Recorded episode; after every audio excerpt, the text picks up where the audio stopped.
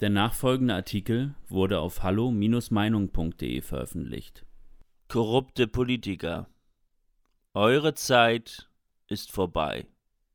Von Niklas Lotz. Man müsste eigentlich schon sagen, dass es schockierende Zustände sind, die in der CDU gerade offengelegt werden. Aber so ganz kann man das nicht. Wer die deutsche Politik schon länger beobachtet, den dürften Korruption und Hinterzimmergeschäfte kaum noch beeindrucken. Es ist allerdings nun endlich eine Zeit angebrochen, in der ein Weiter so nicht mehr lange möglich sein wird. In der Bevölkerung verbreitet sich eine zunehmende Wechselstimmung, die dieses Land radikal verändern kann. Wer die Umfragewerte der CDU anguckt, könnte sie für den Aktienkurs eines Unternehmens halten, bei dem alles schiefgelaufen ist, was nur schieflaufen konnte. Kam die Partei am Anfang der Corona-Krise sogar zeitweise über 40 Prozent, ist sie jetzt an ihrem größten Tiefpunkt überhaupt angekommen.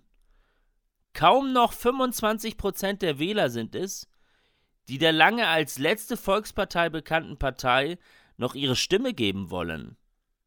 Stattdessen verteilen sich die Wähler nun gleichmäßig auf die anderen Parteien.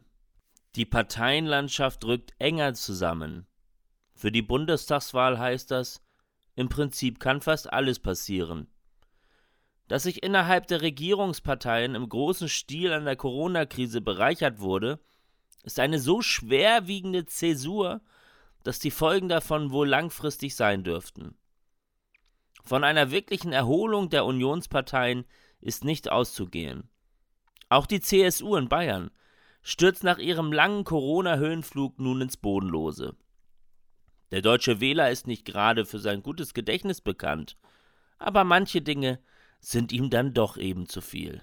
Zum Beispiel, dass der ebenfalls in der Kritik stehende Philipp Amthor auf Listenplatz 1 für die Bundestagswahl gewählt wurde, obwohl er genau der Typus Abgeordnete ist, den die meisten nach seinem Augustus Intelligence Skandal für aalglatt und käuflich halten.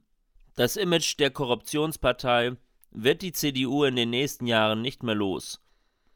Vor allem auch deswegen nicht, weil es sich nicht nur auf die Corona-Krise bezieht. Jedem dürfte nun klar sein, mit welchen Absprachen und schäbigen Tricks in der Regierungspolitik an sich gearbeitet wird, egal in welchem Bereich. Corona hat mir vieles offengelegt, was vorher eher im Verborgenen blieb. Die Beschaffung von Schutzmasken ist etwas, was medial sehr kritisch durchleuchtet wurde. Es wäre dringend nötig, dies mit vergebenen Bauaufträgen und Lobbypolitik an sich genauso intensiv zu tun.